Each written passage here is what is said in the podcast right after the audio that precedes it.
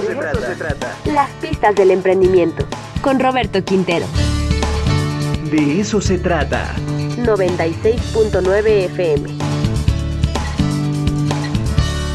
Ya está con nosotros Roberto Quintero Vega para hablarnos sobre el valor de una idea de negocios. Roberto, ¿cómo estás? Buenos días. Hola Ricardo, qué gusto saludarte a ti y a todo el auditorio. Muy contento de estar en TV WAP. Gracias por estar aquí, querido Roberto. Bueno, pues eh, todo surge de una idea, ¿no? ¿Y cuál es el valor de esta idea de negocios, Roberto? Así es, Ricardo. Fíjate que sí y no. Eh, eh, quisiera comentar columna con tres, con tres énfasis en con respecto a la idea de negocio, ¿no? Primero, por supuesto, cualquier proyecto emana de una idea de negocios, queda claro, ¿no? Como tú bien lo comentabas.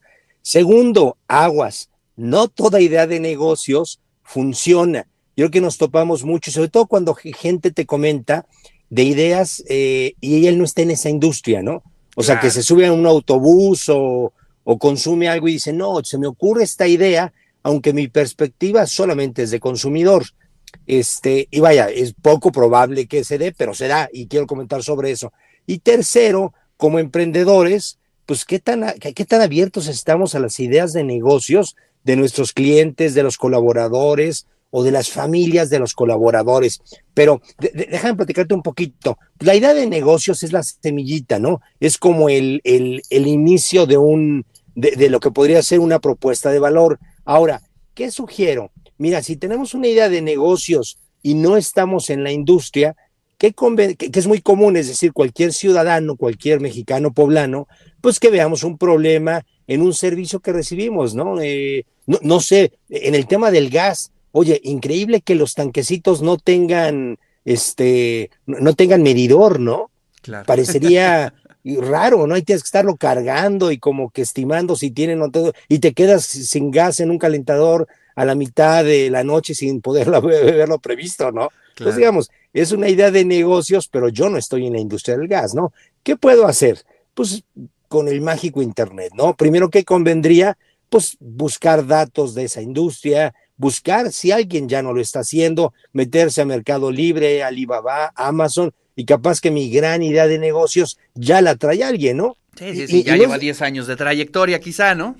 Exactamente, y simplemente no ha llegado a tu territorio. ¿Qué podrías hacer? Pues compra uno, analízalo, busca quién lo fabrica y a lo mejor, a lo mejor te puedes aliar. Y segundo, hay que reconocer, este, pues digamos, tres personajes, tres elementos claves cuando queremos concretar una idea de negocios.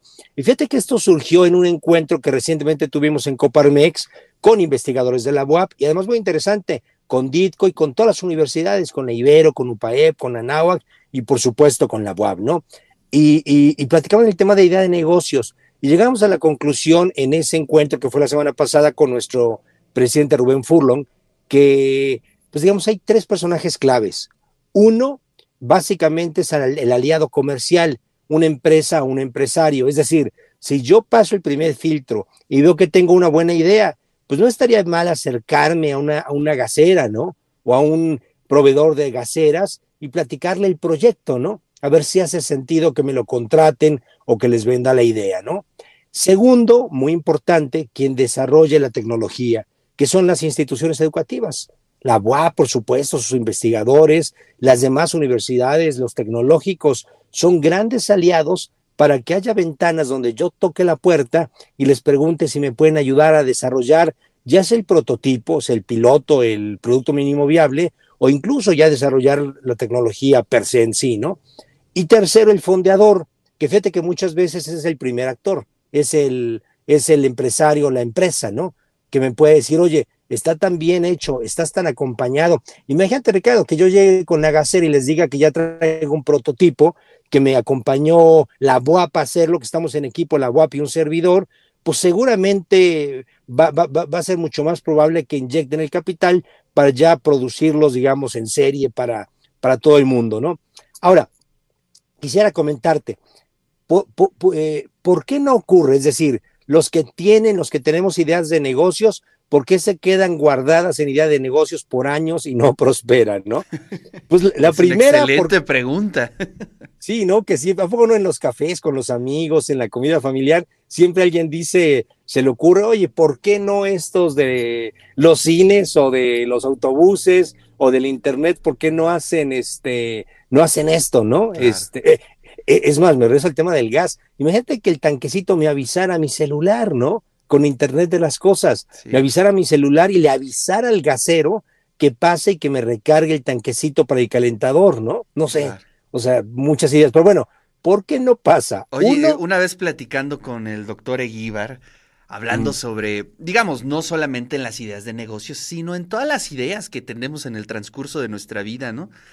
Y este concepto de, procrastinar, ¿no? De dejar todo para después.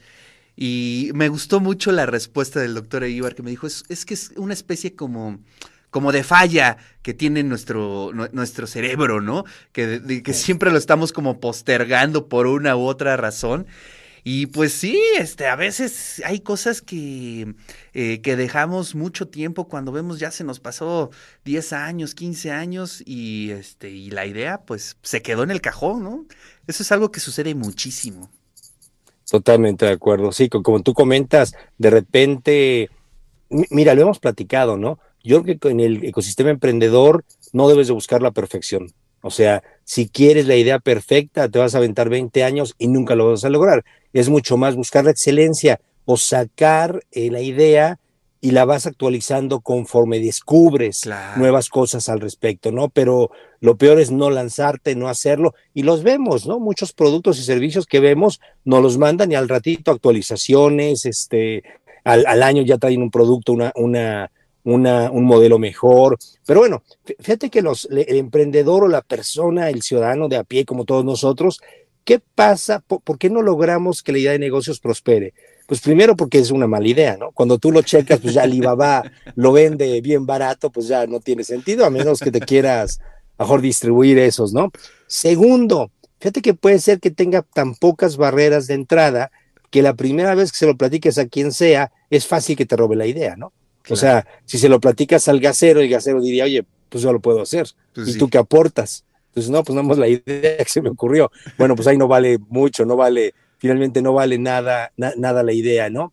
Eh, la tercera es el tema tecnológico. Digamos que yo me acerque a la UAP y les diga que quiero hacer una máquina del tiempo, ¿no? Y que me digan, no, fíjate que pues no, no hay la tecnología todavía, ¿no? A lo mejor, o, o un telepatía o qué sé yo, no, no, pues todavía no hay la, no hay la, tecnología para hacerlo. O sea, que la barrera sea tecnológica. Y la última, la cuarta, pues es un tema de soft skills y lo que tú decías eh, es resiliencia, ¿no? Es a la primera que te batean, este, pues ya no entrarle. Y digo, recordemos, tenemos siempre el no, ¿no?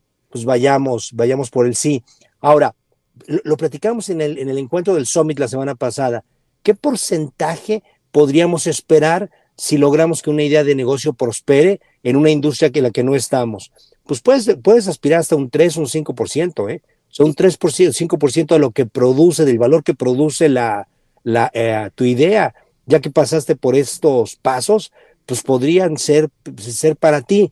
Y fíjate, quisiera, quisiera cerrar con esto, Ricardo, ya hablando de los emprendedores, ¿qué tan abiertos están para ideas de negocios?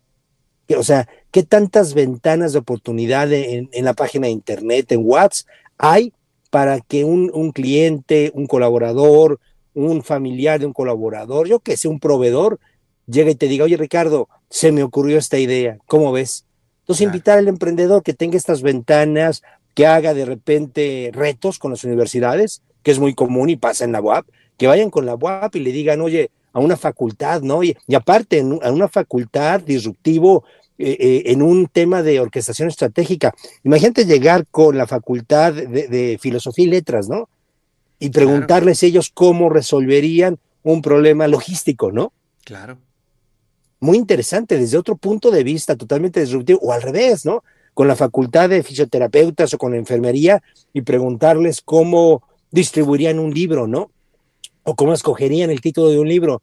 No te imaginas las sorpresas que te puedes llevar, ¿no? De, de talento, de ideas y aparte de propuestas no contaminadas, ¿no?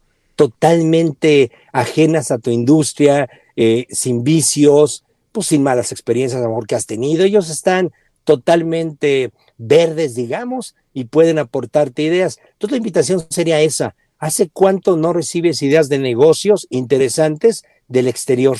Entonces, abrir las ventanas, tener la, la mente abierta y, y, y, aparte escuchar al millennial, al centennial, ¿no? Eh, ya lo hemos comentado, creo que cualquier negocio tradicional va a requerir una, un bracito, un spin-off tecnológico. ¿Por qué no hacerlo con las universidades? ¿Por qué no hacer un red, no sé, una ferretera, un negocio súper tradicional, una gasolinera, y preguntarle a la comunidad universitaria en Puebla, ayúdenme, ¿cómo hago un bracito tecnológico a partir de la, de, con, el apoyo de ustedes, ¿no? No sé, que pudieras en la gasolinera este, eh, pedir los litros desde antes, ya que llegues, ya esté hecho tu, tu pedido, qué sé yo, ¿no? Hay, hay, tantas ideas y tantas oportunidades para los, los jóvenes este, que pueden aportar y además sumarse al sector empresarial, este Ricardo. Maravilloso. Pues muchas gracias, Roberto. Como siempre, un placer escucharte. Y bueno, pues sí, las ideas dependen de muchas cosas, pero no hay que darnos por vencido, ¿no? Siempre es interesante. Y bueno, pues digo, lo que tú comentas es cierto, ¿no? A veces de pronto en la plática salen muy buenas ideas, pero pues podemos ver si son buenas o no, googleando, buscando un poco, como tú bien dices, y este, pues ya no perder nuestro tiempo en esas eh, propuestas que ya a lo mejor ya están hechas desde hace mucho tiempo. Roberto, como siempre, muchísimas gracias, te mando un fuerte abrazo y nos saludamos el siguiente martes. Abrazo fuerte.